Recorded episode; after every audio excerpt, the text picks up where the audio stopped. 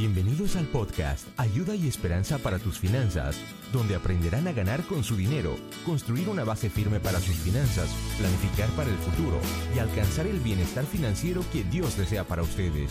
Y ahora con ustedes, el coach de finanzas personales y autor de 7 principios para el éxito financiero, el señor José Figueroa.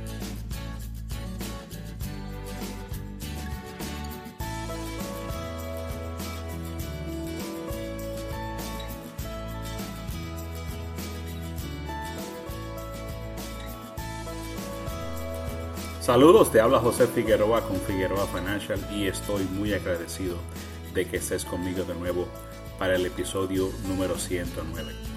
Han pasado un par de semanas desde nuestro último episodio. La realidad es que estar en medio de una transición de carrera me mantiene muy ocupado.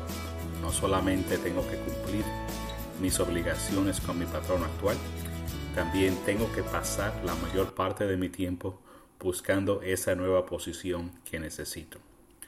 Ah, una de las actividades en la que estoy participando ahora es un grupo de apoyo que está patrocinado por una iglesia local que queda aquí bien cerca de mi casa. Nos reunimos todos los viernes para recibir un corto devocional de uno de los pastores. Ah, también escuchamos, compartimos cómo van las cosas en esta búsqueda de empleo para cada uno de nosotros y entonces tenemos la oportunidad de orar los unos por los otros. El grupo en realidad ha sido una gran bendición en estos dos meses que he estado activamente en el mercado de empleo. Uno de los participantes hizo un comentario en el que he estado pensando mucho esa última semana. Dijo, dijo que la búsqueda de trabajo es una actividad con mucha soledad. Y en ciertos modos eso es muy cierto. A pesar de que estoy bien activo y haciendo conexiones profesionales, casi todos los días, al final de cuentas, el gran peso de la búsqueda de empleo está sobre mí. Yo tengo que buscar y encontrar ese trabajo. Ah, la mayoría del tiempo, así es como me siento, que tengo ese gran peso de buscar y resolver este problema que tengo. Y ese comentario que, mi compañero eh, del grupo hizo me hizo recordar un, las palabras del salmista en el Salmo 121, versículo 1. Y el salmista se preguntó, o se dijo a sí mismo, levantaré mis ojos a los montes, ¿de dónde vendrá mi socorro? Así que el salmista está preguntándose, obviamente está en una situación difícil, necesita ayuda, está en peligro, y levanta sus ojos a los montes y se pregunta de dónde vendrá mi socorro.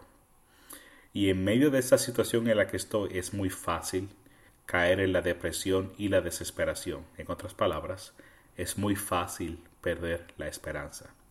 Ah, para mí sería muy fácil decir, no voy a encontrar esa nueva posición. Ah, nadie quiere mis, mis destrezas. Estoy ya muy viejo para encontrar una gran posición. O tal vez voy a encontrar algo, pero no con el nivel de paga y el nivel de, responsabilidad que ya estoy acostumbrado. Así que es muy fácil ah, porque estoy en medio de hacer la solicitud de desempleo, conocer a reclutadores, pasar mi resumen, pasar mi tarjeta de negocios, etcétera, etcétera. Así que sigo haciendo conexiones. E incluso alguien me recordó esta semana, un coach que nos ayuda también en otro de los grupos en el que estoy, nos recordó que tú puedes estar haciendo todo correctamente, pero este proceso de que las compañías usan para seleccionar candidatos en realidad no hace ningún sentido muchas de las veces. Es, ah, es algo que dices que no hay, no hay razón en la forma en que escogen a los participantes. Pero bueno, Así que la pregunta que nos tenemos que hacer hoy es ¿a dónde vamos a encontrar la esperanza? Como el salmista, ¿de dónde viene mi socorro? Ah, así que ¿a dónde vamos? ¿Qué vamos a hacer? Y entonces, si lo traemos a tu situación, si estás en medio de problemas de dinero, problemas de finanzas, tú también puedes hacerte esta pregunta a menudo y puedes caer en la desesperación y la depresión. Porque a lo mejor te dices, no tengo suficiente dinero, no tengo un buen trabajo, tengo más obligaciones del dinero que me puede ganar, estoy trabajando horas y horas largas y sencillamente no me pagan lo suficiente. O pensarás que, que nunca, nunca vas a aprender a hacer y a vivir en un presupuesto. Tal vez dices, bueno, las deudas son tan altas y siempre las voy a tener, nunca voy a pagar esas tarjetas de crédito, nunca voy a poder ah, vivir sin un, sin un pago de automóvil. Ah, o también estás resignado a que nunca vas a tener tu propia casa o que la única esperanza para la universidad de tus hijos son los préstamos estudiantiles. Así que entiendes, ¿ves? Todas esas declaraciones, todas esas cosas que nos decimos a veces indican derrota y la pérdida de la esperanza. Así que la pregunta sigue, ¿a dónde vamos a encontrar la esperanza? Recuerda que si me has estado escuchando por algún tiempo, sabes que el moto de este podcast y de mi práctica de coaching financiero es que siempre hay ayuda y esperanza para tus finanzas. Y la esperanza es algo muy importante, es esencial porque en medio de la batalla, si pierdes la esperanza, ahí es que te vas a rendir y vas a perder, perder la guerra. Los soldados, cuando tienen todavía esperanza de victoria, van a, van a seguir peleando. Ah, los equipos, ah, los atletas, cuando todavía tienen esperanza de ganar, van a seguir batallando. Pero en el momento que perdemos la esperanza, ahí vamos a caer derrotados siempre. Así que es muy importante saber a dónde vamos a encontrar la esperanza. Afortunadamente, el salmista no nos dejó sin respuesta. Si el salmo se hubiese quedado en el versículo número uno, hubiese sido muy poco útil. Pero en los versos 2 al 8 nos dice exactamente de dónde va a venir nuestra esperanza. Y lo voy a leer aquí, Salmo 121, versículos del 2 al 8. El salmista nos recuerda que mi socorro viene del Señor que hizo los cielos y la tierra. No permitirá que tu pie resbale, no se adormecerá el que te guarda. He aquí, no se adormecerá ni dormirá el que guarda a Israel. El Señor es tu guardador, el Señor es tu sombra a tu mano derecha. El sol no te herirá de día, ni la luna de noche. El Señor te protegerá de todo mal, Él guardará tu alma. El Señor guardará tu salida y tu entrada desde ahora y para siempre. Así que la respuesta es la misma en mi situación de búsqueda de trabajo y en tu situación financiera. Es en Dios donde vamos a encontrar nuestra esperanza. Recuerda que si miras a ese versículo del 2 al 8, hay cinco menciones directas del Señor y como cuatro que son indirectas. Así que en seis o siete versículos se menciona el nombre de Dios, o una referencia a, quien Él es, es Él. Así que te puedo recordar aquí, haciendo resumen de esos, de, de esos versículos, el salmista nos recuerda que, en primer lugar, el Señor es el Creador. Él es el dueño de la tierra y de todos nosotros. Es un gran recordatorio de su poder. Así que si el Señor es el Creador y creó todo, los cielos y la tierra, en primer lugar tiene poder, tiene soberanía y Él puede resolver tu problema y el mío. Él puede guiarme a esa posición, hacer esa conexión, porque a pesar de que ya he hecho sobre 30 solicitudes de empleo a distintos trabajos, solamente necesito conectar con uno y hacer la conexión correcta. Y Él es el que me puede dar esa gran posición. Y es Él el que te puede dar la victoria en tu situación financiera.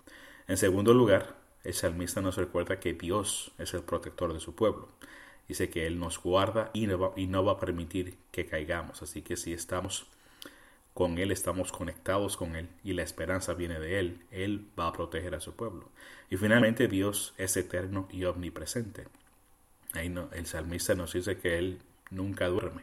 Yo he estado batallando el cansancio mental y físico también porque no he estado durmiendo bien. He estado levantándome muy temprano en la mañana ah, y despertándome dos y tres veces en la noche porque a pesar de que tengo fe y estoy confiando y estoy activo, ah, siento la gran presión y el estrés de mi situación y, eso se, refleja en que no he estado durmiendo bien.